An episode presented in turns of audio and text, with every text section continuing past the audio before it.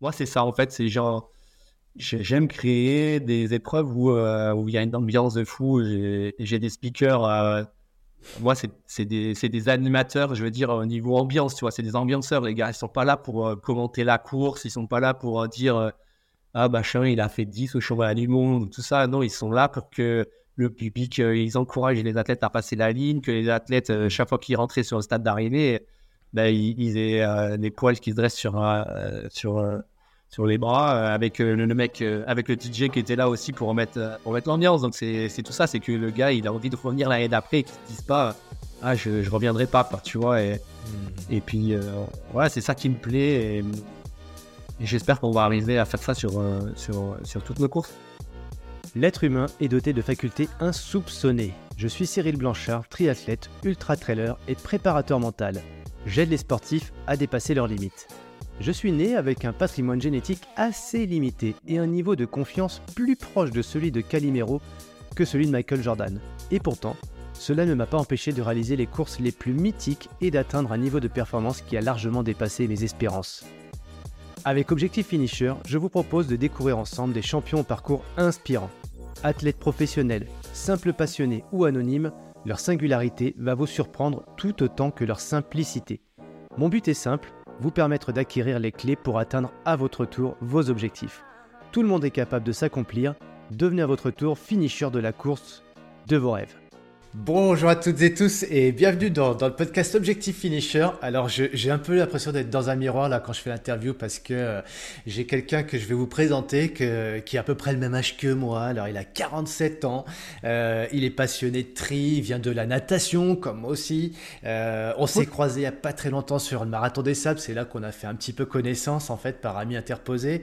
Enfin bref, je vais vous la faire un peu plus courte. J'ai interviewé aujourd'hui, je vous présente Gaël, Gaël Ménard, que vous connaissez peut-être en tant qu'organisateur d'un certain Ironman, un des plus connus en France, si ce n'est, allez, on va dire le deuxième, comme ça on ne prend pas de jaloux avec Nice.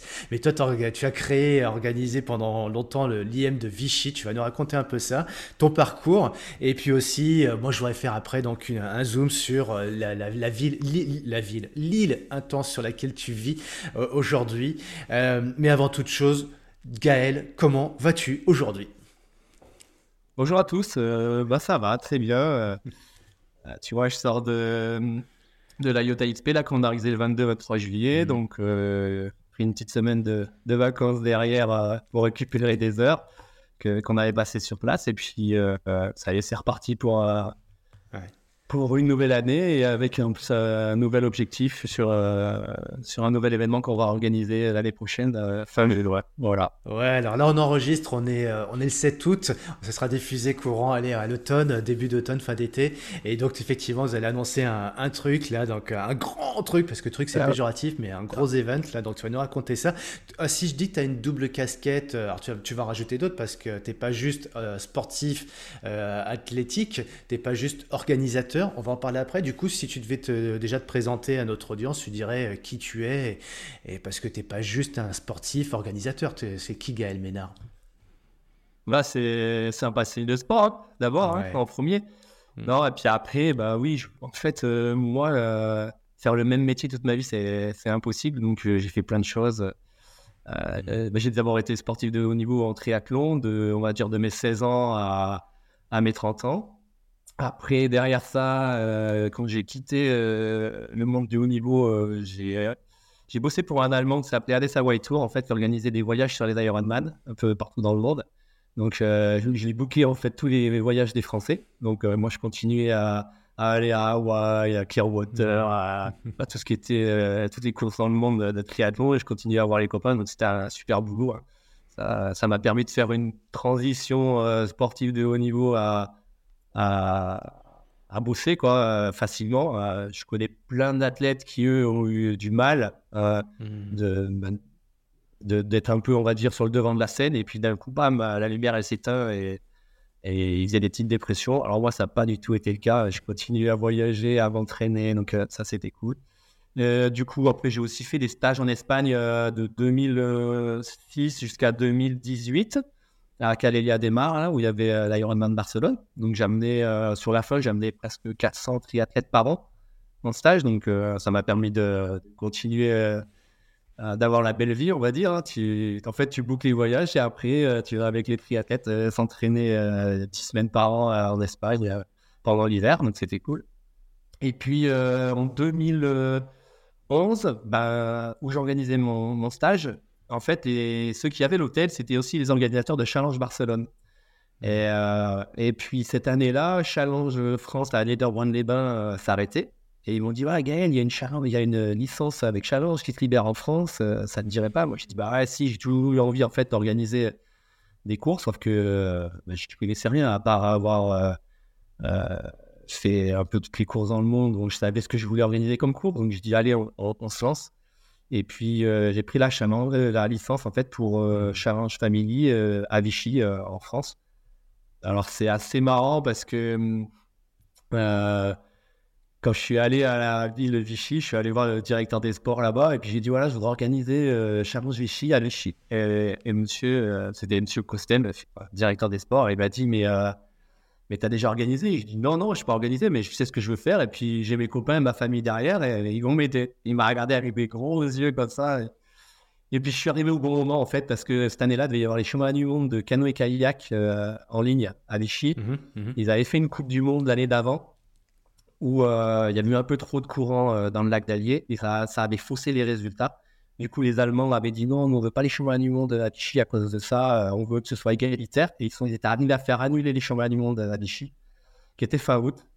Et puis, M. Costel m'a dit bah, si tu veux, j'ai une date, c'est fin août tu peux organiser ta course là. Et puis on a, on a commencé comme ça et on a fait 4 ans euh, sous, sous, challenge. Et puis au bout de, au bout de deux ans et demi, euh, Ironman euh, est venu toquer à la porte. Euh, ça, ça, nous dirait bien de vous, de vous racheter pour avoir une autre course en France. Et, et nous, avec mon ex-femme, ben, quand, quand, ils nous ont dit ça, on s'est dit ah, le trail basque une fois, il faut qu'on saute dedans direct, mais ça a quand même mis une, un an et demi euh, au niveau des négociations pour, euh, pour vendre la boîte. Et, euh, et, du coup, voilà, la quatrième année, on a fait 400 avec Challenge, et puis la cinquième, on était parti avec Ironman. On avait signé un contrat pour bosser au moins trois ans avec eux pour, pour fidéliser la course. Donc, on a fait grandir encore la course. On est monté à 4000 athlètes sur deux jours. Parce que nous, bien sûr, pour leur vendre un peu plus cher la boîte, on avait eh une course. On leur a dit si vous voulez, on vous fait deux courses. Un 70.3 le samedi et un Ironman le dimanche. Et ça se faisait nulle part dans le monde. Et eux, ils ont vu les dollars. Ils ont dit, bon, allez, si vous faites ça, nous, on vous, on vous rachète. Et donc, euh, voilà, ça nous a permis de vendre un poil plus cher. On était contents. Mais bon, on a bossé trois ans comme des salauds derrière euh, pour, pour Ironman à deux à organiser la course. Et puis, au bout de trois ans, notre contrat, là, euh, qu'on avait, on pouvait continuer avec eux. Hein. On était en CDI, mais, mais les budgets diminuaient un peu tous les ans. Donc, on mmh. devait faire la même chose, mais en grattant à droite à gauche. Et donc, on voulait pas que les gens aient l'impression que la course, elle devienne de moins en bien, moins bien organisée euh, mmh, par nous. Mmh. Surtout qu'on restait quand même avec notre esprit famille euh, là-bas. Moi, si j'avais, j'avais, euh, je sais pas combien de membres de ma famille qui étaient dans l'orga, les amis, j'en avais une trentaine, ils étaient tous, ils venaient tous les ans. et puis à, à la fin, j'avais quand même 1200 bénévoles aussi. Donc, il fallait que, voilà, il fallait que le standard reste au même niveau et on sentait pas, on sentait que ça allait diminuer. Donc, on a préféré arrêté. Donc voilà, on a fait ça. Et puis euh, derrière, il a fallu repartir sur autre chose. Donc j'ai voulu créer un événement, euh, parce que bon, comme j'étais déjà dans le trail un peu, je faisais des, des ultras. Je me suis dit, j'aimais le marathon des sables m'attirait, mais euh, ce qui me gênait, c'était ce, ce, truc de courir avec un sac, avec 8 kilos, de ne pas manger autant que tu voulais. Donc je me suis dit, ah, il faut qu'on fasse la même chose en, en France, mais, mais où les gens dorment bien, et ils ont les repas euh, tous les jours. Et du coup, on avait créé, ça s'appelait Ourea. C'était une course par étapes sur 7 jours euh, à Avoria. Et euh, les gens partaient toujours du même endroit pour revenir au même endroit et on dormait du coup dans, des, dans des appartements. Et on, montait une grande tente pour où tout le monde mangeait ensemble aussi, tu vois, tous les soirs. Ça ressemblait un peu, si tu connais euh, Peak à VTT. Ouais, ouais. Ouais, bah, c'est une course de VTT sur une semaine à deux dans, en Afrique du Sud. Sauf que là, tu dors dans des, dans des petites tentes euh, individuelles. Et je l'avais fait en 2018, là, quand je suis parti. Ça m'avait plu. Et on s'était dit, il faut faire la même chose, mais encore au niveau standing euh, un peu mieux. Donc, on avait lancé ça. Et puis, on s'est chopé deux ans de Covid. Et, euh, et, on n'a pas voulu relancer une troisième fois. Tu vois, on avait fait la première année Covid, annulé. Deuxième, deuxième année, Covid, re-annulé. Puis vraiment, euh, on avait beaucoup investi avec mon ex-femme dedans, hein, pas mal d'argent. On a perdu euh, pas loin de 150 000 euros hein, en deux ans, tu vois. Donc euh, là, on a dit, alors fais une troisième fois. Et, on a dit, non, on peut pas, on peut pas prendre de mm. risques. Moi, même si on avait gagné des sous, tu vois, avant, mais c'est, on peut pas tout dilapider, c'est possible. Donc, donc on a dit ça. Donc c'est encore dans les cartons. Peut-être qu'un jour, ça va ressortir. Euh, grâce euh, à Sacha Rosenthal avec qui je bosse et qui lui euh, peut me permettre d'organiser des événements, des événements plus mmh. sereinement avec une assise financière derrière, tu vois. Et ça, c'est ça, c'est vraiment plaisant. J'ai plus de pression là. je peux m'amuser dans, dans, ces événements-là, à créer ce que je veux. Et lui, il est là-dedans aussi. Il veut que les athlètes aient et tous l'impression euh, qu'on les traite de la même façon, que ce soit les élites, tout le monde, et, que dans leur inscription, euh, ils aient tout ce qu'il faut. Donc ça, c'est... Là, on a lancé la IOTA du coup en 2022. Après, ben, on continue, tu vois, je suis parti là-dedans. Et euh, on en est à notre deuxième édition, ça se passe super bien. Faut juste qu'on fasse grandir encore en nombre d'athlètes parce que le, ah, c'est une sorte de swim run euh, avec élimination par temps, donc euh, les gens ne sont pas encore au taquet dedans, mais là ça, ça prend et qu'on commence à comprendre ce qu'on veut faire et, que c'est, du coup hmm. c'est amusant et ça commence à prendre. Donc voilà, avec lui c'est, super. Et entre temps, j'étais reparti dans le coaching individuel à la Réunion quand je suis arrivé parce que on est parti à la Réunion, on avait arrêté Ourea, donc euh, tous les deux sont revenus. Et moi, euh, je pouvais bosser que pour moi. Donc, euh, j'ai dit, allez, je repars dans le coaching. Et puis, mon ex-femme, elle, était elle est partie bosser pour Sacha dans une agence. Et voilà. Donc, euh, et maintenant, j'ai arrêté le coaching et je fais plus que les, plus que les organisations. donc, c'est cool, c'est ce que j'aime. Alors, tu vois, je, au bout de 3, 3 ans, 4 ans, je me lasse et je suis obligé de changer. Sauf que là, avec Sacha, la chance que j'ai, c'est que je peux lancer des courses et une fois qu'elles vont tourner, bah, je pourrais les refiler à un autre directeur de course qui la fera tourner euh, quand elle est au top et je pourrais aller créer autre chose si, si j'ai envie. C'est ça qui, ça qui me plaît. Quoi. Ah, je vais, et du coup, bah, alors, ah, on va continuer sur, euh, sur, euh, sur, toi, sur toi parce que. Début, Ouais, mais, mais toi, parce que tu, tu as, bon, on a bien, euh, on a bien saisi ton parcours de, de sportif euh, et on va y revenir parce que quand même, euh, objectif finisher, c'est surtout comprendre un peu toi, tes, ce qui t'a permis de dépasser tes limites, tu vois, dans certaines épreuves, quelles ont été un petit peu les clés de succès pour toi dans ta préparation. Même si euh, on entend bien euh, au, travers de ton parcours d'entrepreneur que tu saisis pas mal d'opportunités, que tu as de la vision et que tu te laisses vachement inspirer sur les choses comme elles viennent. Donc ça, ça va être très intéressant dans, ton, dans ta façon d'appréhender le sport, comment tu vis tout ça. Et euh, il n'a échappé à personne aussi que tu as parlé de, de, trois fois, de, trois reprises de ton ex-femme. Donc vous avez des enfants, de ce que j'en sais Oui, on en a deux, filles, 7 et 10 ans. Qui ont 7 et 10 ans. 7 ans et 10 ans. 7 ans et 10 ans, ouais. Et puis, du coup, euh, bah, elles habitent euh, une semaine chez elles, une semaine chez moi. Bon, maintenant, ma nouvelle copine qui, elle aussi, a une, une fille de 12 ans. Donc, alors, tout se passe bien. Et, ouais. et, voilà, quoi. Non, mais c'est chouette, c'est chouette. Merci de, de, te livrer un petit peu là-dessus parce que, bon, euh, tu sais, quand on parle tout de suite d'une épreuve sportive, un gars, une fille qui a réussi à faire un truc incroyable, on se dit, ouais, mais elle fait que ça ou il fait que ça. Euh, on oublie souvent qu'à côté, on a tous une vie entre, enfin voilà, salariale, professionnelle, entrepreneuriale. Toi, on, voit très clairement que tu es un entrepreneur euh, avec des, la, créativité, la vision, euh, côté voyageur, mais tu es voyageur aussi dans l'état d'esprit, pas que dans les voyages. la réalité, c'est voyager un petit peu intérieurement pour créer des choses. Et puis, bah voilà, la, vie familiale, quoi. Donc en plus, avec parfois des succès, parfois des difficultés, c'est la vie tout à chacun. Donc aujourd'hui, tu habites à, La Réunion. Raconte-nous un petit peu, c'est l'enfer là-bas. ouais, c'est l'enfer en fait euh, en décembre, janvier, février quand il fait trop chaud quoi. Donc euh, non, c'est pas l'enfer, mais moi ça me plaît. Euh, je peux faire ce que je veux tout le long de l'année. Quand, quand j'habitais en métropole, du coup, tu bah, l'hiver, c'est chaud quoi. Quand tu veux être entraîné, parfois être motivé pour aller s'entraîner dans le froid quoi. Alors bon, moi je suis auvergnat à la base. Euh, quand j'étais en métropole, ça me, ça me gênait pas trop.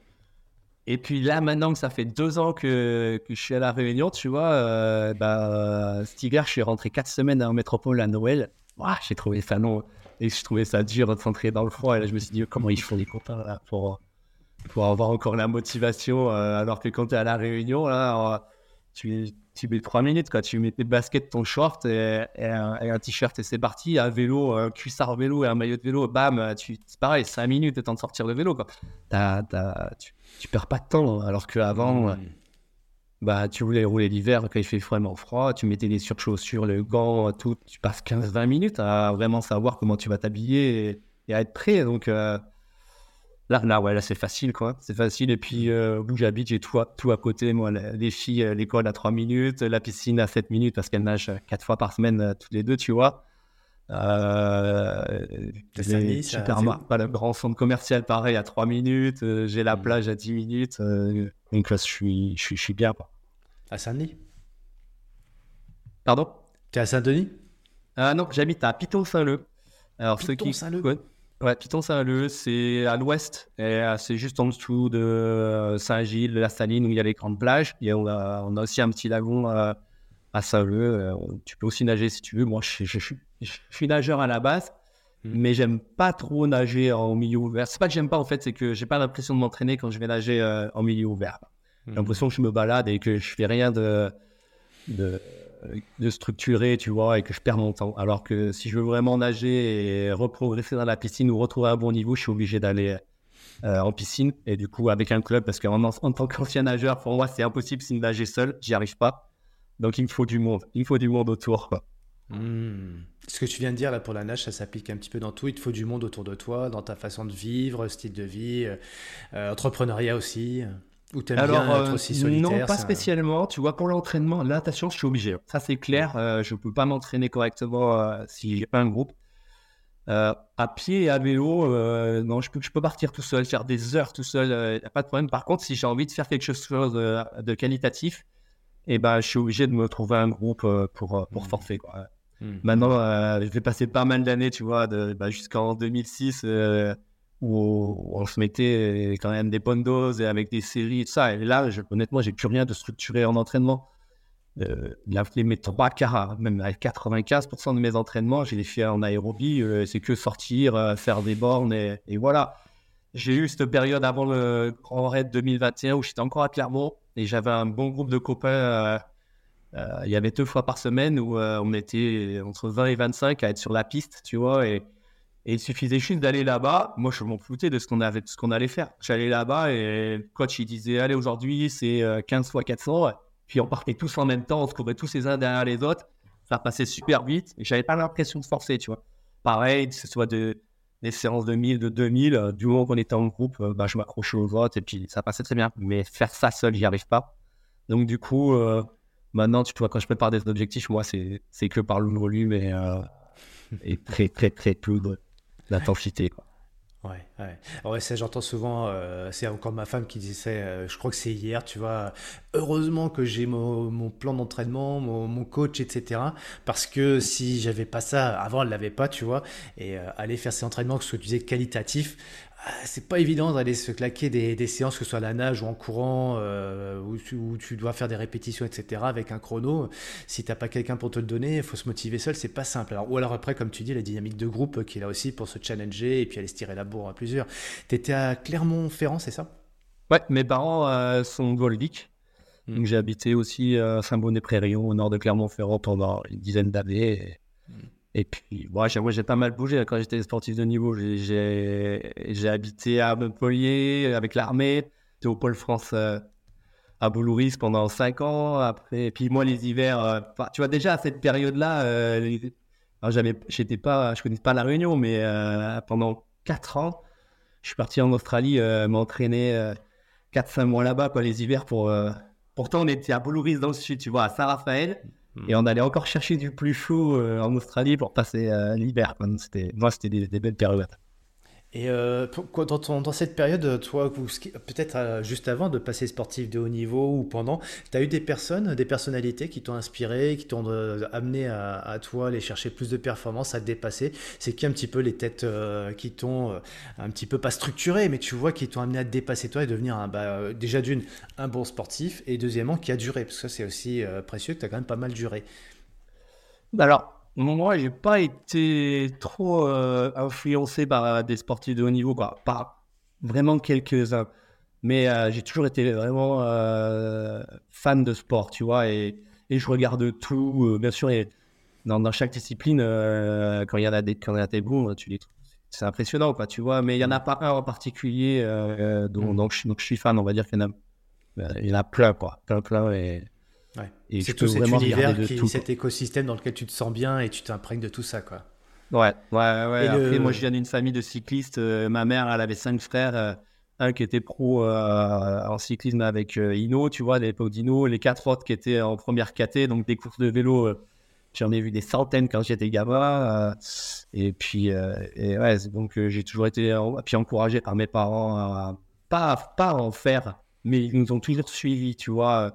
Ils nous accompagnaient. moi, mon frère aussi, il nageait, tu vois, quand on était gamin. Et et on habitait à 20 km de la piscine. Et mon père, il s'est tapé, mais tous les soirs, les allers-retours, j'en amène un, je ramène l'autre, je vais rechercher un, je vais ramener l'autre. Quand je repense à cette période-là, pour, euh, quoi, pour lui, euh, c'était. Je sais pas comment il a fait, quoi. et puis après, pour euh, aller sur les compétitions, ils nous ont toujours suivis, tu vois, à Wanné. Des fois, j'allais faire des chemins à France, mettons, à Quimper. Mon père, il allait en voiture, il nous amenait là-haut et on revenait. Tu vois, des trucs, vraiment, quand tu y repenses, c'est incroyable, quoi. C'est quoi J'ai envie de te poser une question. Non, non, c'est bon. Tu m'entends? J'ai envie de te poser une question. Oui, je t'entends. Le, chez toi, il y a une sorte de. On a vraiment l'impression qu'il n'y a, a, pas grand chose qui peut t'arrêter. Euh, tu es, presque. Je, sais pas, il y a le, mot, peut-être pas un du roman, mais tu sais, je pense aussi à Patrick Bringer qui est de la même région. C'est des gars, tu vois, euh, l'impression que c'est. Il n'y a, y a, pas de limite dans l'effort, il n'y a pas de limite dans la performance et on, est capable de se faire mal. Mais tu vois, pour vous, ça, on a l'impression que pour ça peut se faire mal. Mais vous, non, c'est normal, quoi. C'est même pas se faire mal, c'est comme ça, quoi. tu sens que ça devient d'où, toi C'est ce côté, euh, voilà, je suis capable de dépasser, mais sans, me faire mal, et c'est comme ça, tout, tout va bien, quoi. Là où d'autres disent, mais t'es un malade, t'es un barjot. Euh. t'es un furieux. Ouais, moi, je pense que en fait, on a été habitué depuis qu'on est tout petit, quoi. Ouais. Moi, la natation, je nageais 4-5 fois par semaine euh, de, de, 10 ans à 16 ans. Mmh. Donc, bah, tu fais une heure et demie par, par entraînement, tu vois. Et puis c'est dur, quoi, hein, la natation quand t'es gamin. Euh, heureusement qu'il y a les copains, hein, quoi. C'est, c'est ça qui te, mmh. fait, qui te fait continuer. Je pense que déjà, ça te donne de la caisse et puis ça t'apprend à souffrir. Après, même quand j'ai été en junior, on a continué à rajouter en plus de la course à pied, du vélo dessus. Ça s'est fait progressivement. Et puis, et puis quand tu es motivé par quelque chose, et eh ben, tu, pousses la machine et puis tu t'y habitues. Hein. Je pense que j'ai maintenant, c'est sûr, je pense que j'ai un rapport à la douleur euh, peut-être différent que, que plein de gens, plein de gens ont. Euh, je pense que tous ceux qui font aussi de l'ultra, ouais, t'es es obligé de, de, de l'avoir. Euh. moi, des fois, j'ai mal aux jambes, mais ce mal de jambes, tant que il est bas, bah, je, je, focalise pas là-dessus, j'ai l'impression, quoi, tu vois. Donc, euh, tu arrives à mmh. aller plus loin. Et puis, quand, quand tu bâches ou que tu arrêtes, généralement, c'est que vraiment, t'es allé, allé trop loin, quoi. C'est, ça t'est déjà arrivé de, de bâcher sur une épreuve qui était peut-être pas la plus dure d'ailleurs, où tu dis je suis allé, soit parce que je suis allé trop loin, ou parce que finalement elle n'avait pas de sens pour toi et euh, pas grand intérêt ou pas de, pas de motif. C'est, c'est quoi qui te vient à l'esprit quand tu penses à où euh, tu t'es arrêté?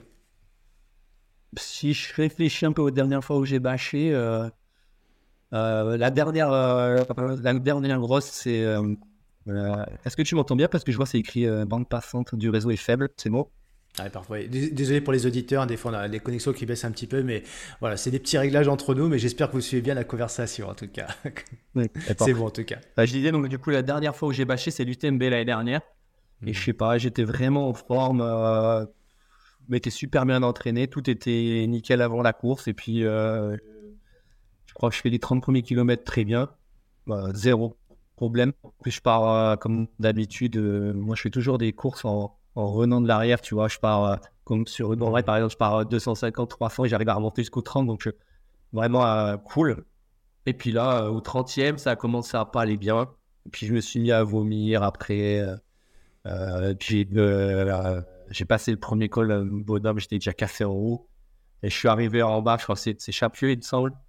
Et à Chapieux, j'ai dit, c'est bon, j'arrête. Je vais pas faire 110 bornes euh, comme ça, c'est pas possible. Je prenais zéro plaisir. Donc, euh, donc voilà, j'ai bâché. Après, j'ai eu une autre fois où euh, j'étais allé faire une course à Minorque.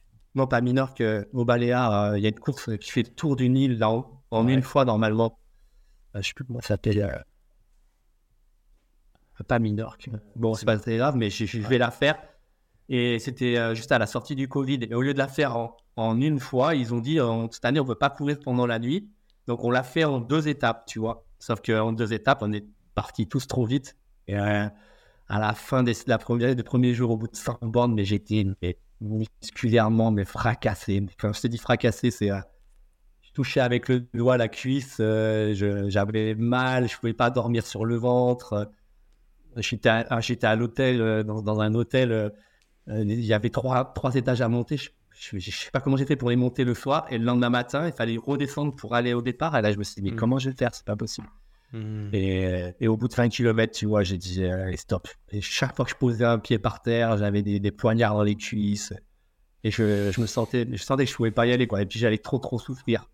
Donc j'ai dit, allez, mmh. stop. Mais donc, tu vois, des fois, c'est, je bâche pour des choses différentes, pas, pas tout le temps la même chose. Et je me, je me l'interdis pas parce que maintenant, j'en je m'en fous hein, du, du, résultat ou de, ce que je vais faire. si je fais une bonne course, tant mieux. Des fois, c'est juste de la terminer. Et, puis, euh, et puis j'attends, j'attends rien comme j'attends rien en retour, tu vois, derrière. Donc, euh, mmh. si, si j'abandonne, et eh ben, moi, ça me fait rien. Il y a juste mes filles qui vont me dire Ah, t'as pas ramené la médaille C'est tout. Quand la seule déception, euh, okay. sera pas pour moi, ça sera plus pour les filles. Quoi je trouve ça déjà, bah, tu vois, ça, c'est intéressant parce qu'en fait, euh, bon, euh, pour ceux qui te voient pas, euh, tu es hyper solide, quoi. Tu es, es grand, es gaillard, es costaud, enfin, voilà, le profil du nageur type et en même temps qui est assez affûté pour pouvoir faire du très très long. Tu mesures combien d'ailleurs et ton poids? Moi, je fais 1m85. Ouais. Et mon poids varie beaucoup. en fonction de, l'objectif. Non, alors là, je, tu vois, je suis remonté, je suis un peu deck, je suis à 83. Mais par exemple, euh, quand j'ai fait euh, le grand raid de la 30e, j'étais à 75, tu vois. Donc j'arrive à des fois bien redescendre si je suis motivé. Et, puis après, je, la plupart du temps, je tourne entre 78 et 80. Hmm. Alors c'est des. Mais là, j'en ai marre. Il va falloir que. Ah ouais. Il n'y a, rien d'impressionnant. Je dis, il va falloir que je m'y remette sérieusement, que je serre la vis. Mais euh, quand même, quand on te voit, il y a, je sais pas, il y a quelque chose qui se dégage, tu es solide, tu es costaud, enfin voilà. Et puis on t'imagine pas forcément d'ailleurs, euh, entre guillemets, euh, bâché, abandonné. Mais voilà, déjà, c'est assez rassurant de se dire que même sur un UTMB, quand on est hyper affûté, qu'on a en plus l'expérience, tout le bac, entre guillemets, le background que tu as, bon, bah, ça peut arriver aussi. Et tant mieux d'ailleurs. Donc voilà, et puis nous, tu nous as expliqué pourquoi. En tout cas, on sent qu'il y a, un moment donné, le corps il peut avoir ses limites ou même aussi euh, moins d'envie euh, ou alors après des problématiques gastriques comme tu as pu dire sur le TMB. Mais bon, c'est, moi je trouve ça vachement bien déjà de savoir ça parce que euh, tu vois, il y a plein de gens qui peuvent te dire ouais, mais toi tu n'abandonneras jamais et puis ben, moi, moi je me sens pas, pas au top, je suis pas. Enfin voilà, je même l'abandon n'est pas une option. Bah si, toi tu nous dis c'en est une et ça arrive. Et euh, bon, en plus, euh, avec l'expérience que tu as maintenant, tu relativises un peu plus. Mais euh, tout le monde tout le monde n'a pas forcément cette capacité à relativiser face à l'abandon et parfois à se faire un peu trop mal. Et toi, est-ce que par contre, tu as déjà fait une course, une épreuve, tu es allé au bout et tu dis, j'y suis allé, mais franchement, ça valait pas le coup parce que je me suis fait trop mal pour rien. J'ai pas appris grand chose et j'aurais peut-être mieux fait d'abandonner. C'était déjà arrivé, ça, l'arrivée, de s'en ressentir ça ou pas? Non, je pense pas. Euh, hmm. Je sais que ouais, des fois j'ai souffert. Euh, quand tu as terminé, tu fais voilà, c'est allé loin là quand même, tu vois. Mais euh, si je pense que si si j'avais pensé ce que tu as dit, j'aurais bâché hmm. avant. Donc c'est pour ça que des fois je préfère arrêter. Hmm. et puis que... Ou alors si je sens vraiment pas, je prends pas le départ. Quoi. Tu vois? Hmm. Même si des fois tu sais que tu n'es pas bien entraîné, tu dis bon, allez, cette fois j'y vais et tout, mais là tu vas dire oh, ça va être dur. Mais quand je sens vraiment que ça va être trop dur, bah, je préfère me dire euh, allez, euh, je prends pas le départ. J'en ai payé plein hein, des, des, départs de course euh, où je me suis pas présenté. Et puis c'est comme ça, tu perds une inscription et puis c'est ta faute, tu avais qu'à t'entraîner un peu plus avant. Quoi. Ah ouais, tu as, déjà eu ce cas-là, cette lucidité de te dire non, non, je, je, je, fais pas, je suis inscrit, mais je, ça sert à rien, c'est pas, je suis, voilà, non. Ah bah oui, oui, euh, des fois. Tu sais, euh, maintenant, il y a quand même beaucoup de courses où tu dois quand même t'inscrire longtemps avant. Donc, euh, des fois, tu es motivé un an avant ou dix mois avant, vas-y, allez, je m'inscris. Et puis pendant, tu vois qu'au fur et à mesure, bah, il y a eu des trucs qui t'ont empêché de t'entraîner. Et puis au final, tu arrives, avant et tu dis non, c'était pas possible. puis c'est pas grave, hein, voilà, tu as perdu une inscription. C'est comme ça. Eh ben c'est bien de l'entendre, moi je trouve, parce que ça, tu vois, euh, euh, je crois, je crois pas avoir déjà eu cette conversation avec quelqu'un sur le, bon, l'abandon pendant une épreuve, oui, mais être capable de dire, bah, je me mets pas sur la ligne de départ, et pour les raisons que tu évoques, parce que maintenant, il faut s'inscrire très longtemps à l'avance, euh, avoir son, c'est compliqué d'avoir sa place, mais être capable de dire, bah non, j'y vais pas, ou de transmettre son dossard à quelqu'un d'autre, écoute, c'est, c'est bien de l'entendre ta voix, je trouve ça vachement bien. Et parce que l'air de rien, si je reviens sur toutes les épreuves que nous a très vite dit dans, dans ta présentation, euh, quand on dit, si on devait faire une liste des 10 courses les plus dures au monde, euh, VTT, tu as parlé de Cap Epic, bon, bah, course à pied, euh, tu as parlé des raids trail très, classiques, mais quand même, faut pas oublier que ce sont des, des, très costauds. Bon, la Réunion, entre autres, j'aimerais qu'on y revienne d'ailleurs. le marathon des sables. si on n'avait qu'une d'ailleurs, alors c'est très subjectif hein, la question, évidemment, c'est pas une vérité absolue, mais toi, tu, la plus dure pour toi, celle qui t'a vraiment allé chercher le plus de ressources, tu vois, euh, ce serait laquelle? Ouais, alors, c'est voilà, la celle où j'en ai plus euh, sur la longueur et la difficulté, ouais, c'est quand même le grand raid. Hein. Bon, je l'ai fait quatre mmh. fois, tu vois. Mmh. Euh, à chaque fois, c'est tu termines, tu es, quand même cassé. Moi, j'ai pas pu mmh. terminer l'UTMB, donc je peux pas te dire, j'allais pas dans la même optique, j'allais plus pour faire vraiment une perf et, aller vite euh, à la fin. Donc je pense que je me serais fait aussi mal que, que au Grand Raid. Après, sur les Ironman, c'est pas la même chose. Ouais, c'est moins long, ça dure 8 h 9 h tu vois. Mais c'est au niveau de l'intensité, quoi. Que, que, tu mets pendant 8 heures, c'est, c'est pas la même chose. Ça fait, là, ça fait vraiment mal aussi. Puis quand tu pètes, tu pètes. Hein. Euh, c'est terminé, on ne se voit plus, quoi. Alors que sur un grand raid, tu pars cool. Euh, ce qui fait mal, c'est, c'est, c'est le nombre de chocs que tu vas faire à la fin. Ça te fait mal musculairement et et euh, aussi au niveau des ligaments, ou des choses comme ça, ça dépend des gens. Mais après, moi, au niveau intensité, le, grand raid, j'ai jamais mal, quoi. tu te mets jamais dans le rouge. Donc, euh, c'est ça qui te permet de durer aussi. Hmm. Et après, ouais, le, ouais, l'Ironman, voilà, c'est plus dur sur, euh, mais sur 8 heures. Mais après, t'es moins cassé derrière aussi. je me rappelle Cape Peak, c'était 7 jours de VTT. J'étais avec un copain. En plus, on jouait le top 50, tu vois euh, avec tous les pros, les anciens élites, euh, il y avait pas mal aussi d'anciens triathlètes euh, ou d'anciens cyclistes pros, on se tirait la voix avec eux et, et, tous les jours on se mettait, on se mettait la race, tu vois. Et... Alors c'est pas aussi traumatisant que la course à pied, le vélo, mais, mais ça faisait mal tous les jours aussi, tu vois. On se mettait dans des états, on terminait, on était cassé, on se disait, demain comment on va faire? Puis ça repartait quoi. Et après, là, cette année, ben, pour le marathon des sables, physiquement, j'ai pas trouvé ça méga dur parce que tous les jours, euh, euh, tu, tu, coupes quand même euh, plein de fois. Hein, tu as vu, bon, même s'il y a 90 km dedans, hein, mais tu te mets pas non plus la race à chaque fois parce que tu te dis, bon, demain. Et en plus, cette année, on avait, je sais pas, on a couru à 45 degrés à l'ombre, donc c'était encore, encore différent. Mmh, c'était. C'est ça qui a été dur pour moi, plus que la distance et, et l'intensité. Euh, même moi, ce que je trouvais dur, euh, on en avait parlé, je crois, tous les deux là-bas, mais moi, c'était l'attente sous l'attente. Quand on avait fini euh, généralement de courir à midi, de passer tout l'après-midi sous cette tente noire avec, j'avais quoi, un litre d'eau pour à tenir, tu vois, ou un litre et demi, il fallait pas que j'ai la grille. Bah, moi, c'était ça le plus dur parce que, que la course, tu vois. C'était. j'ai trouvé que pour moi, ils ont joué un peu avec ma santé là-bas, tu vois. Et, et encore, j'ai eu de la chance que il y avait des gens dans des tentes à côté qui, euh, le lendemain ou euh, le soir, me filaient encore un mmh, litre, mmh. un litre d'eau en plus et tout, parce que sinon, je me demande comment j'aurais terminé. C'était, c'est ça qui était dur. Quoi. Euh, ce, ce, MDS était pour moi personnellement particulièrement dur pour d'autres raisons, mais pas pour l'intensité. Euh, c'est tout l'inverse justement. Et j'entends souvent les gens me dire, d'ailleurs, je sais pas si on te fait la réflexion à toi, euh, ça doit pas être facile pour toi de courir un autre rythme que le tien. Alors, on pourrait se dire, quand ça va plus vite, évidemment, on peut comprendre que c'est plus dur, plus de sollicitations, etc. On n'est pas capable de tenir au niveau cardio, muscu, etc. Mais les gens ont souvent cette conscience de dire, ça doit être dur de courir à un rythme en dessous Euh, alors moi, ça a été le cas sur le marathon des sables parce que je le faisais avec ma femme. Et, et ça m'avait jamais effleuré l'esprit parce que moi, je suis habitué à pas aller vite. Et finalement, à force d'entendre les gens me le dire, je trouve que c'est pas c'est pas idiot du tout en fait. Quand on n'est pas à ce rythme, euh, bah, c'est pas si simple que ça quoi en fait. Est-ce que tu rejoins un petit peu cette idée-là que ce soit un, alors un faux rythme dans le plus évidemment, mais aussi dans le moins, est-ce que toi, tu as cette sensation que c'est compliqué? Alors, euh, alors souvent, quand je fais des courses en équipe, j'essaie d'être le plus mauvais des deux. Parce que comme ça, au moins, je sais que je vais me mettre à fond et, et, et, que euh, ça va être l'autre qui va m'attendre. Donc, j'essaie de trouver, ou alors quand c'est les combats équipes de mode qui sont plus forts, euh, je dis ouais, ouais, pas de problème, ça m'intéresse. Après, si c'est pour faire une course à fond, j'aime pas me mettre avec quelqu'un qui est moins fort parce que là, vraiment, je vais avoir. Euh, je, j'ai envie d'être à fond. Quoi. Par contre, ça m'arrive de faire des courses où je sais qu'il y a quelqu'un qui me demande de participer avec lui, mais il y a vraiment une grosse différence de niveau. Tu vois, et du coup, moi, il va plus y avoir la, la du, résultat, et là, ça me gêne pas du tout.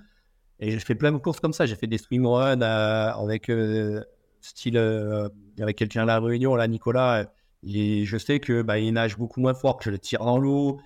Euh, à pied, il eh ben, faudra que je cours sur son allure. Mais lui, son but, c'est de, lui, c'est de terminer et tout. Donc, euh, moi, quand je suis mmh. dans, dans cet esprit-là, ça me gêne pas du tout.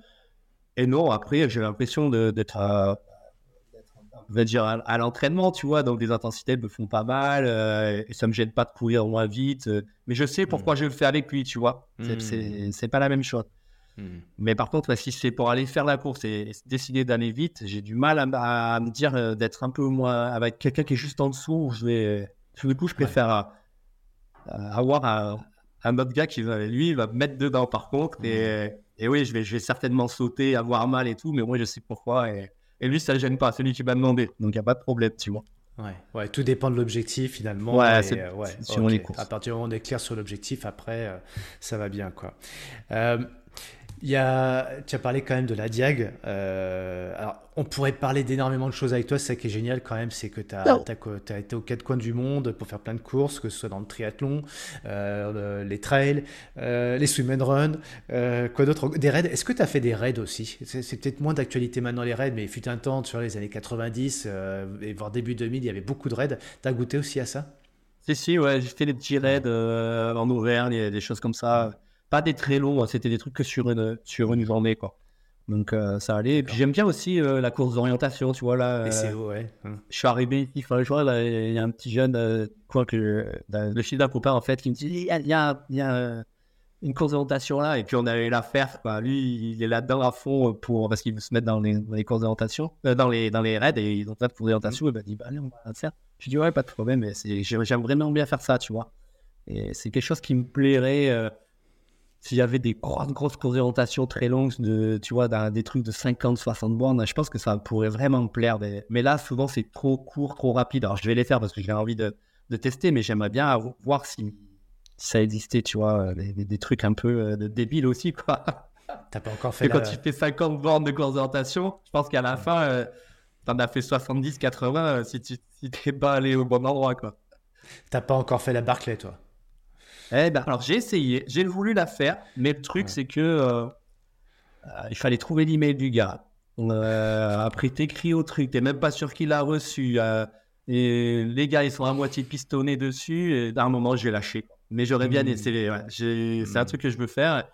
Maintenant en fait j'essaye même plus parce que j'ai l'impression que ça que c'est trop du relationnel pour, pour y avoir accès. ou alors il faut passer par une course chez lui, je crois, là-bas aux États-Unis aussi, mais ça fait beaucoup de, Hmm. chose. Hmm, hmm. J'entends, je comprends. Le... Ton premier grand raid, c'était en quelle année? Ton premier grand raid, c'était en quelle année? pardon. Ta première diag, c'était quand? 2013. 2013, 2013, 2015. Ouais. 2015, 2018 et 2021. 21 ou 22 Covid? 21 21. 21, d'accord. Ouais.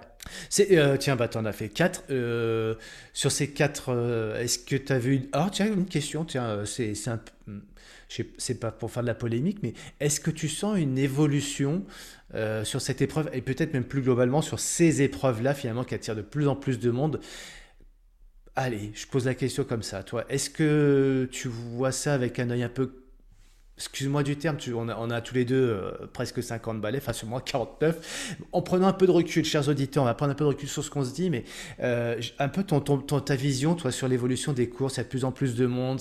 Alors certains disent oui, mais c'est de plus en plus médiatisé, tu vois, l'UTMB l'année dernière, ça y est, ça fait le boom, mais en même temps, il y a plein d'inconvénients, il y a plein d'avantages aussi. Toi, ton regard par rapport à ça, euh, objectivement, sur, en plus qui, qui, a été et qui est encore organisateur?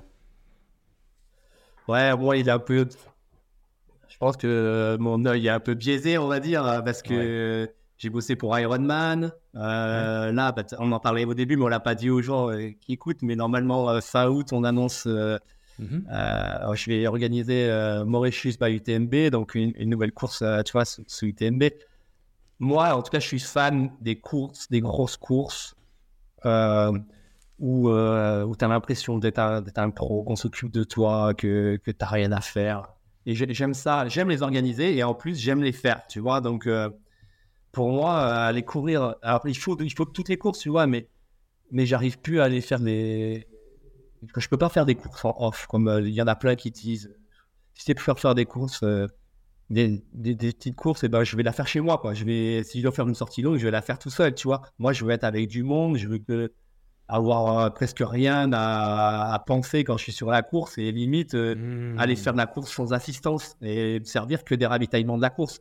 Bon, euh, quand tu veux perfer maintenant, tu as le droit un peu d'aide à l'extérieur, donc tu as tes propres personnes qui suivent, c'est différent, mais, mais j'aimerais bien que toute l'assistance soit limite interdite et qu'on ne serve que de ce que donne l'orga, tu vois.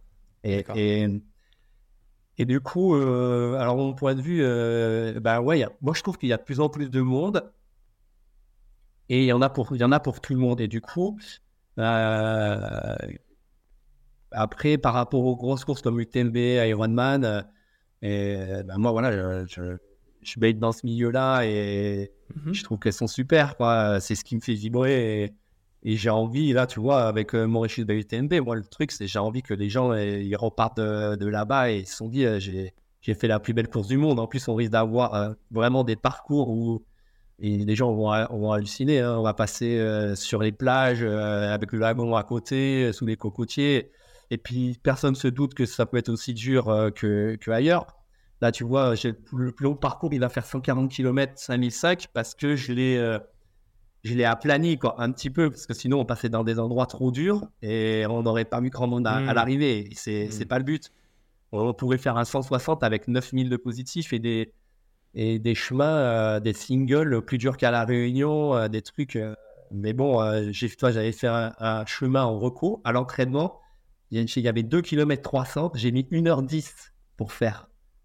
Alors que j'ai, fait quand même assez vite, quoi. Mais c'était tellement dur, technique et tout ça, que si, si j'envoie quelqu'un dedans, les derniers, ils vont mettre 4 heures pour faire. parce qu'ils il était en plus au bout de 70 bornes, tu vois, donc déjà un petit peu usé.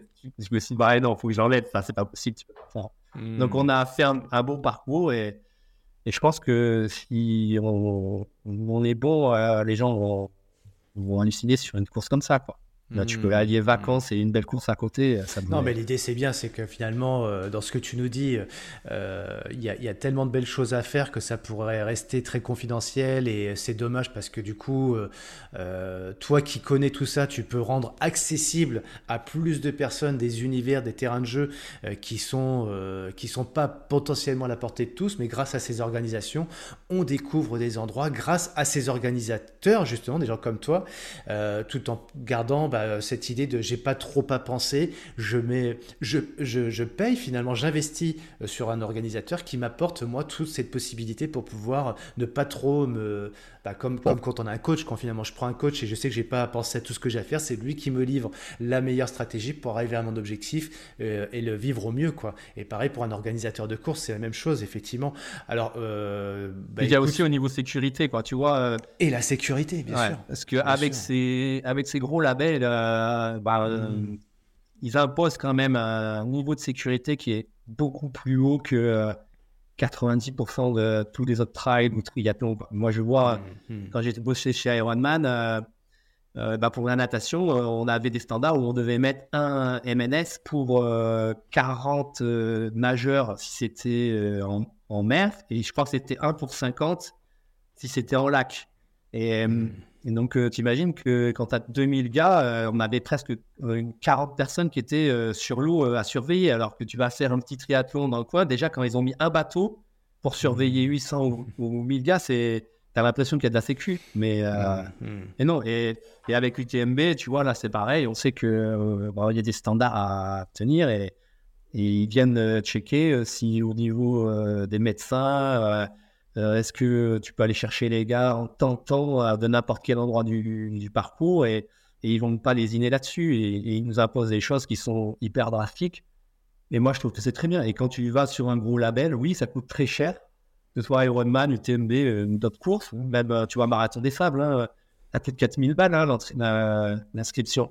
Mais tu as vu combien d'hélicos volaient pour aller chercher les gens tous les jours ben, là, tu sais que si tu as un problème, tu es au milieu du désert aussi, on va te chercher. quoi. Donc, euh, hmm. Alors qu'il y a plein de petites courses où euh, je pense qu'il faut pas trop creuser parce que tu risques d'être déçu. quoi. Hmm. non, on sait qu'on est au départ, et bah, d'ailleurs tout à l'heure tu as parlé de bâcher sur une épreuve, ça arrive, et euh, c'est qu'on est notre sécurité est entre de bonnes mains, quoi. Et ça c'est important, c'est bien de le rappeler, tu as tout à fait raison. Euh, sur la sur la diag, alors pour le coup sur la diag, on pourrait dire finalement peut-être qu'il pourrait franchir un cap, un seuil pour être encore plus pro et offrir une prestation de meilleure qualité. Je suis pas en train de dire c'est ce qu'il faut faire, c'est pas le sujet, mais ça nous amène à, cette réflexion, tu vois, parce que on sait que cette année il y a plein de gens qui sont inscrits, ils n'ont jamais de réponse sur leur inscription.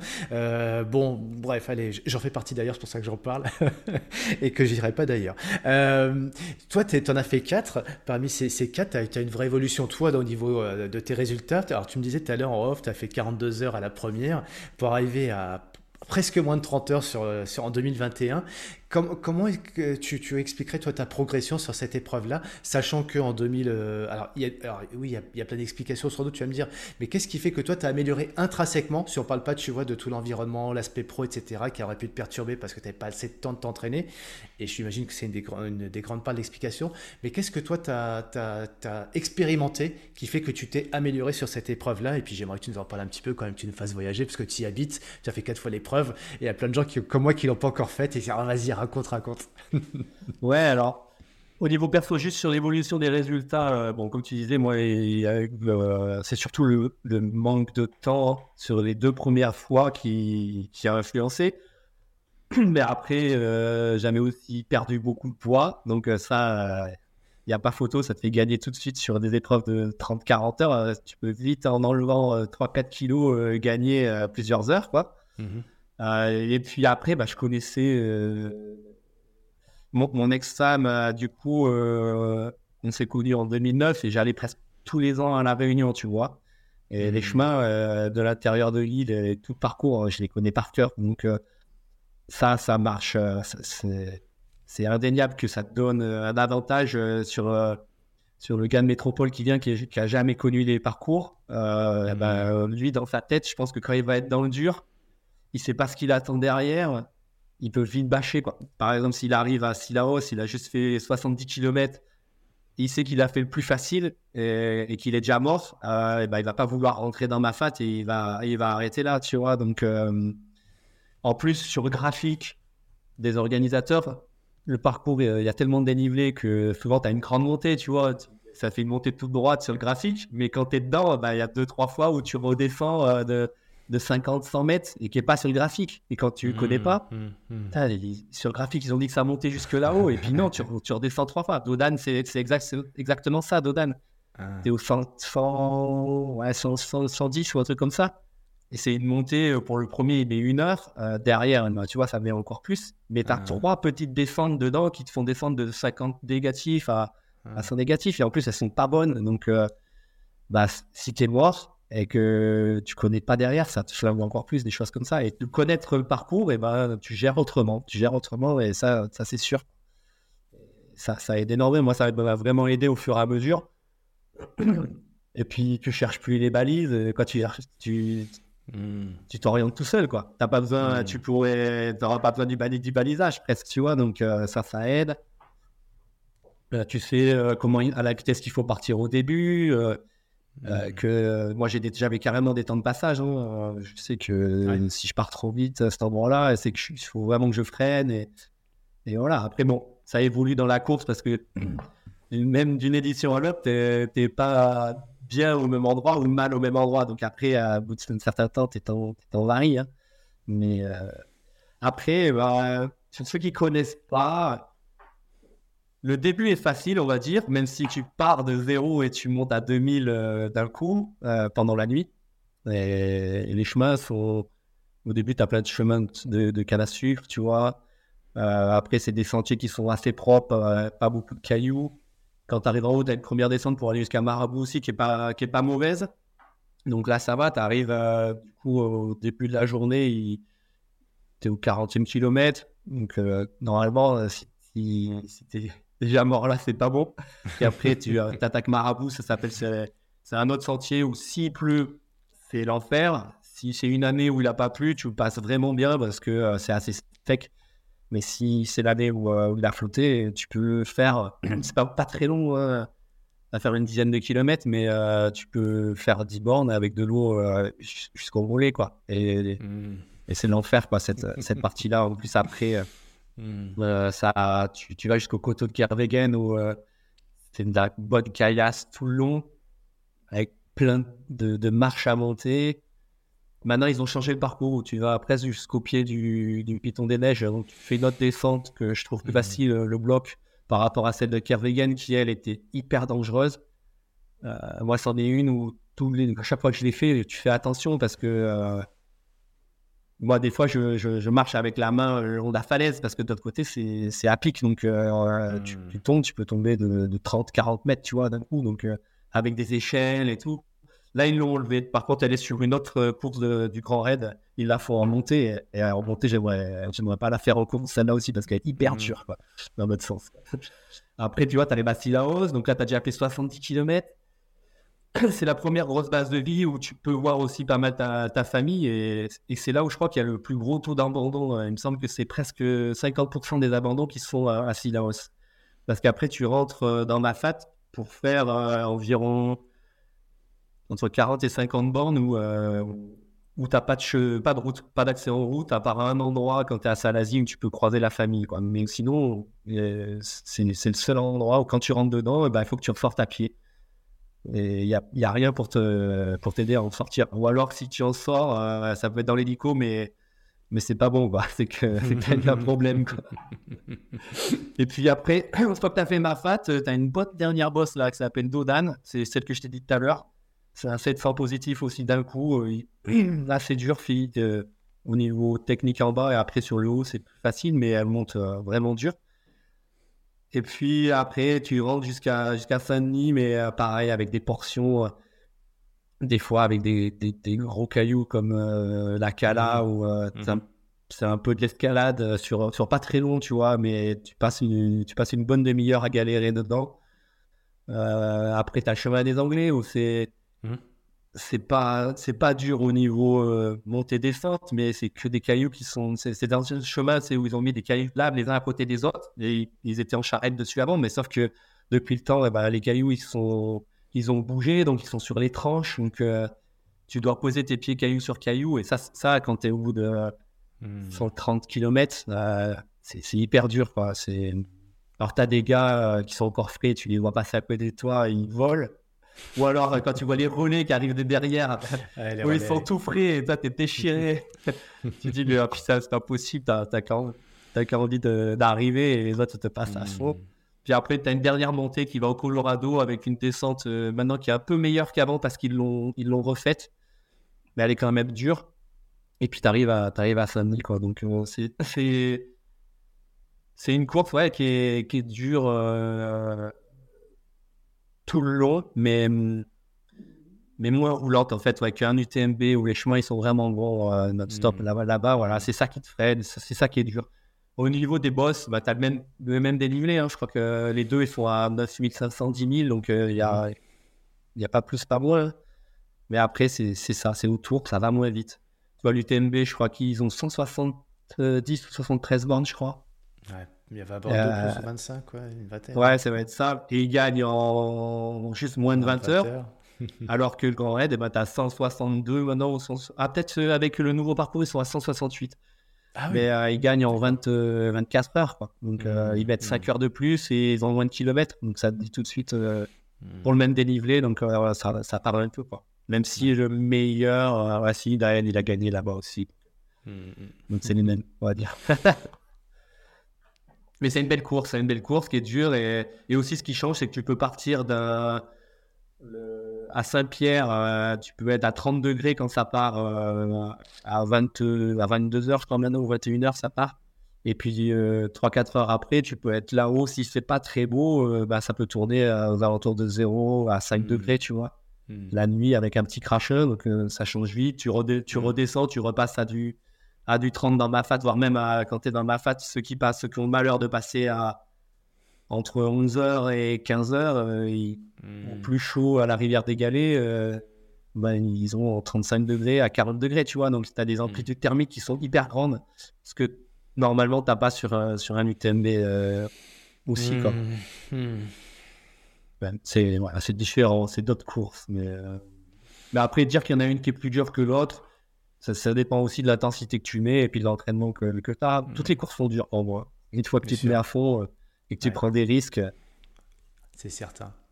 C'est certain. Celle-ci a quand même quelque chose d'assez particulier et singulier euh, qui fait qu'elle euh, elle attire autant et qu'elle est attractive en plus de l'île, hein, qui est quand même assez. Euh, bon, bah, l'île Atteint, ça porte bien son nom. Le, hum, je, sais pas. Je, là, je pense. Bah, je sais pas si les auditeurs ils, rêvent de ce genre d'épreuve ou pas. Moi, c'est pas que j'en rêve. Je rêve plus de l'île que de cette épreuve. Mais je pense, je pense qu'à l'aune d'une vie, je me dirais putain merde, celle-ci je l'ai pas cochée dans ma to-do list, je l'ai pas faite, c'est quand même dommage.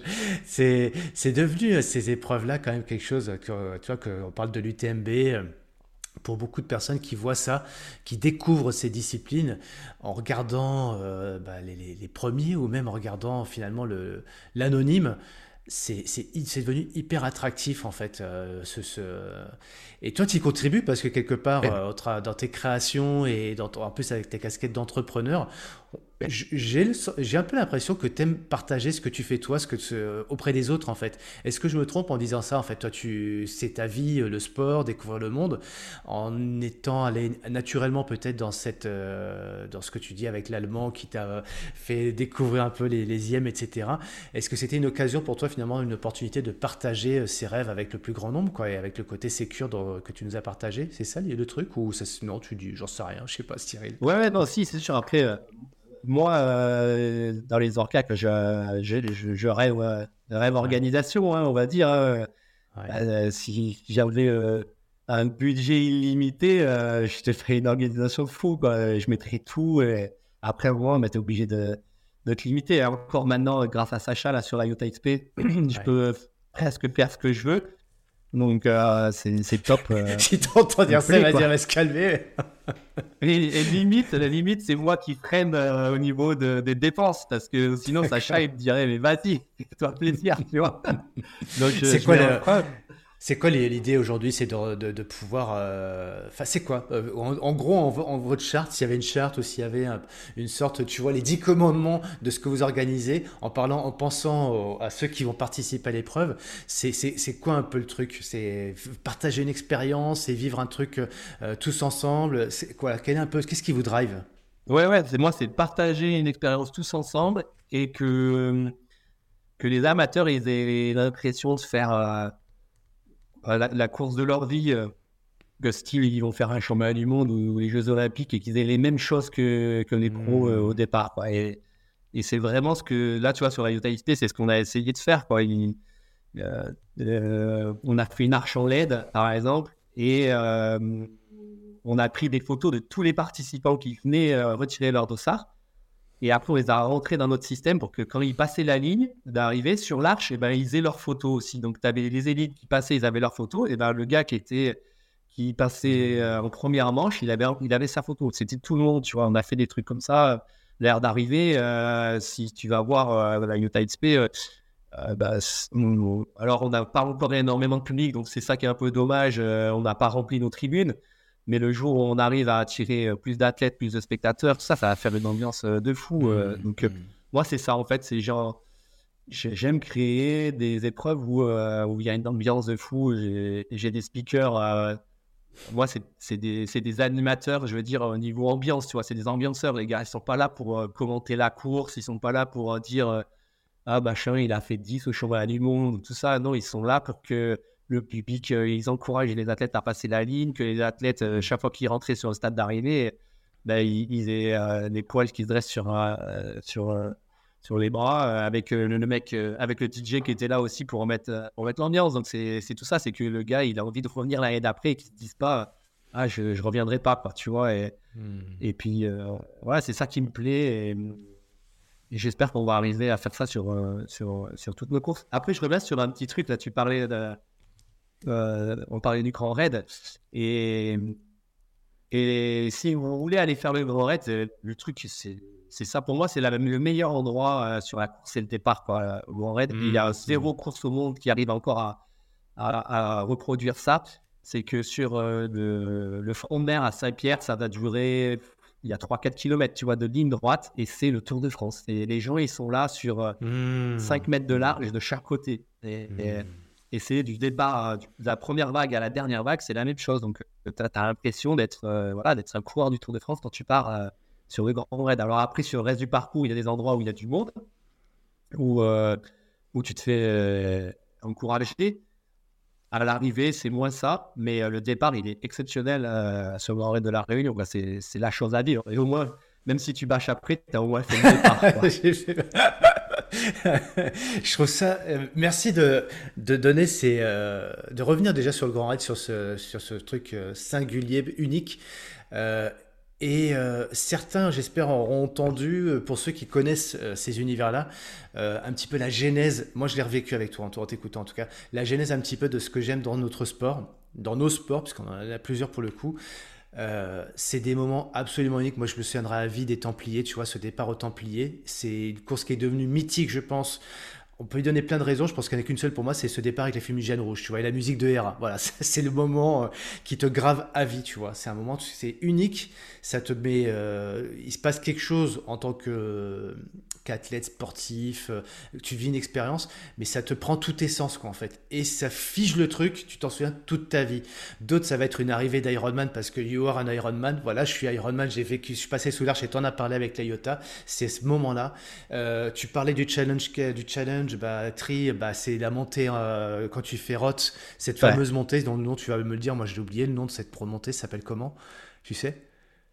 Euh, ah, on se croirait comme un, un coureur du bah. Tour de France, tu as du monde partout, c'est juste incroyable, cette fameuse montée, donc on va retrouver le nom. Euh, mais finalement, dans notre sport, c'est ce côté vraiment, enfin, c'est ça qui est dingue, quoi. C'est un moment où tout se passe à un instant T et tu t'en souviens toute ta vie, tu as la photo du truc et les gens, rien que pour ça, ils veulent, ils veulent y participer. Et la deuxième chose, et, là, pour le coup, c'est la magie aussi de nos sports. Euh, il y a les pros, il y a les amateurs, euh, les coureurs du dimanche. On est presque tous euh, à vivre cette expérience ensemble.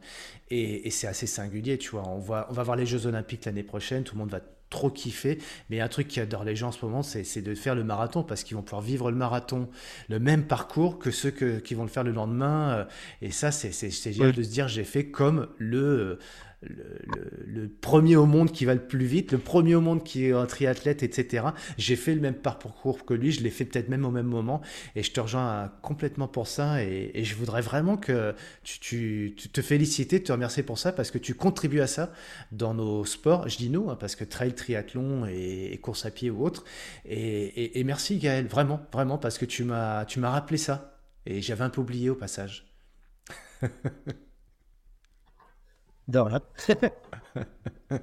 et, et s'il n'y avait pas des, gars comme toi pour, pour, bah, pour créer ça, bah, finalement, on ne le vivrait pas. quoi. Donc, euh, bah, pour tous ceux qui nous écoutent, jeudi. Merci encore. c'est grâce à des gars comme toi. Et en plus, tu es, un créateur d'événements parce que toi, en plus, tu as ce côté visionnaire. Donc, euh, c'est grâce à des gars comme toi qu'on peut vivre ces expériences et les partager. Et puis, euh, avec euh, ouais, cette conviction forte, c'est bien de me l'avoir éclairé, ce côté un petit peu les dix commandements, tu vois, de partager une expérience ensemble. Amateur fait comme le pro et il s'en souviendra toute sa vie, quoi. Tu, tu, toi, en tant que. Ah si tu te remets de l'autre côté. Je, bah, je t'en prie, je t'en prie. Oui. Tu veux partager là-dessus? Non, non, c'était, je voulais juste dire que c'était, ouais, c'est clair que euh, un Ironman, euh, alors maintenant il y a des départs un peu décalés, mais, mais, mais, ils font quand même la même course que toi le même jour, donc tu peux comparer tes temps euh, par rapport à eux, tu vois, et c'est ça qui est, ça qui est mmh. super. Euh, et là, sur les ultras, c'est encore.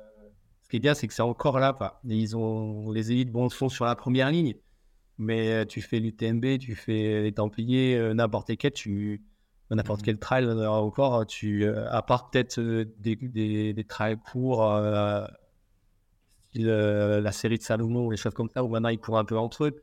Mais tous les autres trails, tu pars avec, avec les élites et c'est ça, qui est, ça qui est cool. Moi, tu, tu, tu les vois s'échauffer avec toi et bon, tu, tu vas les voir 30 secondes et puis après, tu reviendras le résultat par rapport à toi. Quoi. Mais au moins, tu as fait la même course que. Quoi. Ouais, c'est la, c'est la magie de ce sport, je trouve. Et, euh, et puis en plus, ouais, avec ce côté bah, découverte. Euh, on découvre des lieux. Alors en tri, c'est plus urbain. Mais après, on peut faire du extra pour être un peu euh, sur des choses moins urbaines. Et puis, bah, dans le trail, on est en pleine nature. Et, je pense qu'aujourd'hui, fort heureusement, on essaie encore de, faire découvrir des choses, mais tout en préservant aussi ce cadre juste magique, idyllique.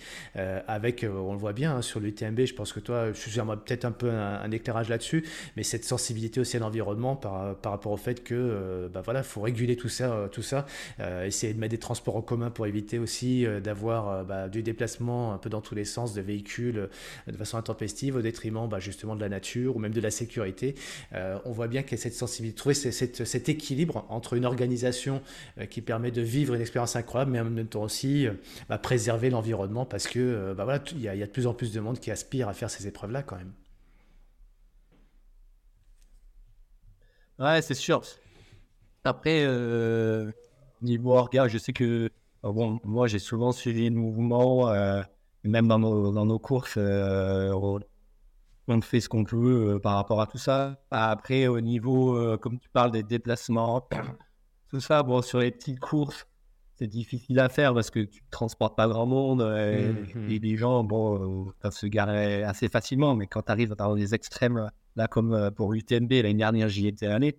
Mmh. C'est vrai que là, c'est un truc de fou. Tu peux plus te garer dans Cherbourg Donc à un moment, bah, ils sont obligés. Euh, c'est même plus euh, de voir euh, faire par rapport à l'écologie, c'est que s'ils veulent que leur événement il reste, ils puissent continuer dans les mêmes conditions, tu es obligé d'organiser le truc parce que il y, y, a, des embouteillages, il n'y a pas de place pour se garer et tout ça. Donc donc c'est bien aussi, ça va dans les deux sens, ça, ça permet mmh. d'améliorer les choses pour l'écologie et puis pour l'organe de la course hein, au final. Mmh, mmh. Gaël, je te remercie pour cet échange qu'on a eu. On a parlé beaucoup de sujets. Euh, avec toi en tant que sportif et athlète déjà d'une, et ça c'est le plus important. J'aimerais terminer là-dessus. Euh, si toi tu devais nous, alors est-ce que tu vas nous répondre la réunion ou autre chose, mais euh, si il y avait une course de rêve, tu vois, peut-être pour toi d'ailleurs même, ce serait pour toi, ce serait quoi ta course de rêve de demain? Tiens, je vais le dire autrement. Je, je pensais j'allais te demander s'il y avait une course que tu as fait toi et que tu as envie de partager à tout le monde parce que vraiment elle était trop bien, mais j'ai peut-être envie de répondre à ça. Mais l'autre aussi, c'est celle que tu n'as peut-être pas encore faite finalement. Euh... Moi, il y en a plusieurs que j'ai envie de refaire et que j'ai vraiment aimé. Après, c'est comme, je reviens sur le sujet qu'avant, tu vois, moi je suis fan des grosses courses, donc euh, j'ai adoré euh, faire euh, Hawaï, j'ai adoré faire Ront, l'UTMB, je l'ai pas fini, mais l'ambiance l'ambiance qu'il y a autour, l'effervescence, ouais, je, je quitte ça le Cape Epic, euh, ça a été aussi une semaine euh, de folie. Le marathon des sables, c'est autre chose, euh, mais ça m'a plu aussi. Alors, je ne sais pas si j'y retournerai parce que ça coûte cher, mais, mais je pense que si on m'offrait le ticket, je pense que oui, je, je retournerai le faire. Après, maintenant, il y a une autre course que j'ai envie de faire et que je n'ai pas encore faite. Bah, c'est Grand to Grand aux mmh. États-Unis.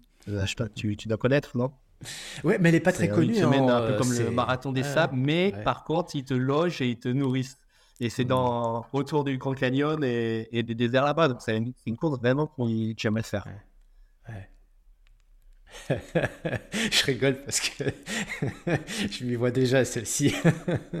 Meryl, Meryl Robert, qui est, voilà, qui est bien connu dans, ce, type d'épreuve, qui va bientôt, parce que c'est au mois de septembre, au moment où on diffusera d'ailleurs le podcast, peut-être que ce sera déjà passé.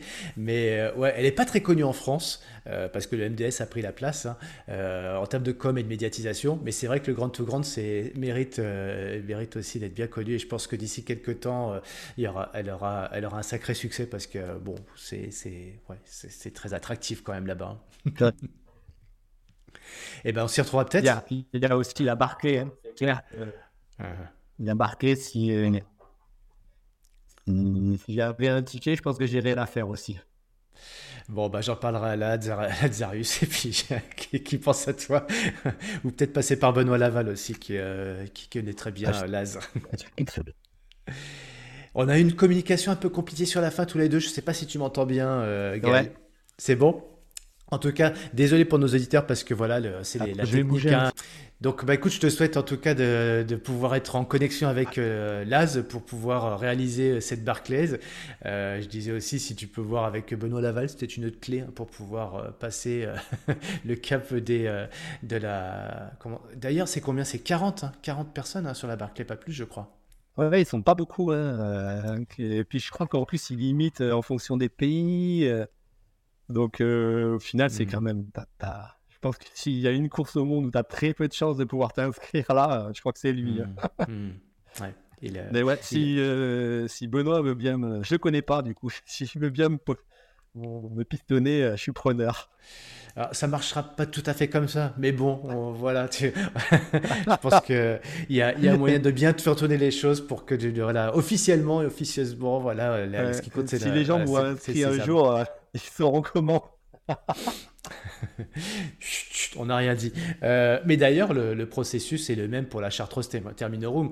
Euh, Benoît a créé, entre guillemets, avec le, le consentement d'ailleurs de Lazarus, l'épreuve en, en chartreuse et même processus, il faut écrire à Benoît, il faut lui faire un petit mot, euh, pas qu'un petit mot d'ailleurs, parce que moi, je, la, première édition, je m'y étais entre guillemets, c'est pas inscrit. J'avais fait ma demande à Benoît par écrit, etc., lettre d'amour, et il m'avait répondu, Benoît euh, Laval en personne, euh, c'est bien gentil ton message, mais je pense que tu peux mieux faire. Oh alors de réaction, soit se dit il est gonflé et ciao, soit on se dit non j'ai vraiment envie de faire cette épreuve là et tu revois ta copie, je lui ai écrit une deuxième fois. Et là il m'a dit ok banco euh, et c'était pas juste en gros un CV, c'est pas tu écris ton CV ce que tu as fait et puis euh, euh, tu peux tu peux venir. Non, c'est on part vraiment sur l'envie, c'est c'est un désir intense de faire cette épreuve-là et montre-nous tes, avec tes tripes que tu as envie d'y venir. Voir une lettre d'amour, tu vois, c'est même pas les tripes, c'est avec ton cœur, quoi. Donc c'est un autre processus. On n'est pas sur des courses de masse, là, mais voilà, d'autres épreuves qui se vivent différemment et sur lesquelles on s'inscrit, entre guillemets, différemment. Euh, parce que le tarif à l'entrée n'est pas cher, mais par contre, euh, le tarif émotionnel, euh, il vaut, lui, pour le coup, il a une autre valeur. Et là, la première fois, tu avais vraiment fait une lettre minable ou. Non Non, non, en plus j'avais fait une belle lettre et tout. Euh, j'avais fait, comme j'aime souvent le faire, une lettre qui vient du cœur et ça n'avait pas suffi. Benoît m'avait répondu Je pense que tu peux mieux faire. ah ouais, d'accord. Donc j'ai joué le jeu, faut jouer le jeu. Non, faut, faut, faut rentrer dans les codes et, les codes sont pas du tout ceux, qu'on a sur des courses traditionnelles, des épreuves traditionnelles entre guillemets. Écoute, ben, content d'avoir partagé avec toi ces, cette, ces aventures. Je te souhaite euh, de, nous te souhaitons du coup euh, de belles réalisations personnelles en tant que, que, sportif et surtout aussi de partager de, de, grands et belles, euh, grands et beaux défis. Donc rendez-vous, c'est quand? Tu, tu parlais de Mauritius by UTMB, ce sera quand? Ça sera les 22 et 23 juin 2024. 22, 23 juin 2024. Donc rendez-vous à Maurice. Voilà, ouais si vous voulez venir boire après euh, des mojitos sur la plage et tout ça, après avoir forcé. Euh, peut-être d'ailleurs, je ferai peut-être que j'en mette au ravito d'arrivée. Ce serait pas mal. Hein. Merci pour tout, Gaël. Et, euh, et, puis donc, bah, merci à tous aussi pour votre attention sur Objectif Finisher. Aujourd'hui, on n'était pas vraiment dans le inside sur une épreuve. On n'a pas donné toutes les clés pour vous aider à atteindre votre objectif sur vos épreuves. Néanmoins, je pense que vous avez compris aussi que c'est mener une épreuve. Euh, réussir une épreuve, c'est pas juste une préparation physique, physiologique, nutritionnelle, parce qu'on n'a pas du tout parlé de nutrition avec Gaël, et je pense pas que tu sois le plus aguerri dans le domaine, parce que pour avoir vu ton sac au marathon des sables, c'est plutôt euh, macrocalorique plutôt que microcalorique. ah oui, bah oui, j'étais le seul, je pense, à avoir ramené 25 000 calories. Mais avec toi, on, voit aussi qu'on est capable de pouvoir atteindre ses objectifs et se dépasser, pas seulement en étant vraiment sur une approche euh, trop centrée sur ah. ce qu'on a l'habitude de lire dans les bouquins, c'est plutôt là euh, bah, une approche globale et une envie, le désir. Euh, et puis après, ben, écoute, euh, c'est une pure aussi ah. préparation mentale toi, avec toi. Ah. C'est vraiment, tu es câblé pour ce genre de choses et ceux qui veulent réussir, il faut qu'ils se câblent mentalement avec le désir de faire cette épreuve, de la vivre pleinement et puis de savoir dépasser aussi un petit peu le seuil de souffrance et parce qu'on sent bien que chez toi, il y a, aussi cette capacité, il y a chez toi cette capacité à accueillir la souffrance et finalement à la dépasser parce que finalement elle est là et c'est comme ça quoi. ouais ouais c'est un, un, peu ça je pense. Après euh, chacun a son vécu et puis voilà. Euh, moi je me, je me rappelle euh, j'avais des copains ah, ils arrivaient à, à, aller très loin dans la douleur en natation et quand ils étaient sur le vélo, eh ben, ils aimaient pas du tout la douleur, tu vois, qu'ils avaient dans les jambes pendant le vélo. Et donc c'est des douleurs différentes dans chaque sport et il y a des douleurs qu'on aime et qu'on n'aime pas. Et je pense que après, si on est dans ces sports-là, c'est qu'on aime cette douleur-là. Je pense un petit peu, pas qu'on aime, mais qu'on tolère plus euh, cette douleur-là peut-être. Mais euh, je pense que c'est pas toutes les mêmes euh, en fonction des sports et après des intensités aussi. Quoi. Ouais, ben en fait, voilà. Je pense que la clé pour toi, elle est là. C'est que finalement, tu as vécu tellement d'épreuves. Euh, je me reconnais là-dedans, moi, personnellement, parce que finalement, à, goûter un petit peu à tout un tas d'épreuves, tu l'as très bien dit pour le, pour la, le grand raid. Euh, finalement, la première, la deuxième, ce qui fait que j'ai progressé, évidemment, ma capacité à m'entraîner. Euh, le facteur poids, tu as parlé du poids aussi, et la connaissance du parcours. Mais finalement, je pense que c'est surtout l'expérience. quoi. Tu vis une expérience, tu apprends. Tu vis une deuxième, tu apprends. Et finalement, toi, toutes les expériences que tu as pu avoir t'ont permis, et toi, euh, dans ta tête et dans ton corps à avoir justement cette capacité à pouvoir bah, accueillir tout ça et à se dépasser. Euh, à vous tous, bah, bah, j'espère que. Hmm. Oui. Non, je disais, c'est sûr. Euh, même, je pense que ça va être la même chose par rapport au marathon des sables où si tu y retournes, déjà, tu vas pas y aller avec le, même matériel, avec la même stratégie sur la nourriture et tout ça. Je pense que ça, c'est une des épreuves où je pense que entre la première fois et la deuxième fois, euh, il doit y avoir une grosse différence de, préparation, je pense, euh, pour tout le monde. Ben voilà. Vivons nos propres expériences et on ne s'en sortira que, euh, que plus fort à chaque fois. Merci Gaël, plein succès pour la suite. Merci à toi. Et bon retour à ton île, ton île magique. ouais, merci, merci, à plus. Bye bye. Merci à tous d'avoir écouté ce nouvel épisode du podcast Objectif Finishers. Si vous souhaitez entrer en contact avec nous, vous êtes les bienvenus. Entre finishers, on aime les rencontres, on aime partager les bons tuyaux. N'hésitez pas à noter le podcast sur votre plateforme favorite, à vous abonner et à le partager autour de vous. Envie de partager aussi un commentaire? N'hésitez pas, on répondra à chacun d'entre eux. On est là pour vous aider à atteindre vos objectifs. On vous souhaite un maximum de motivation et on se retrouve dans deux semaines pour un nouvel invité.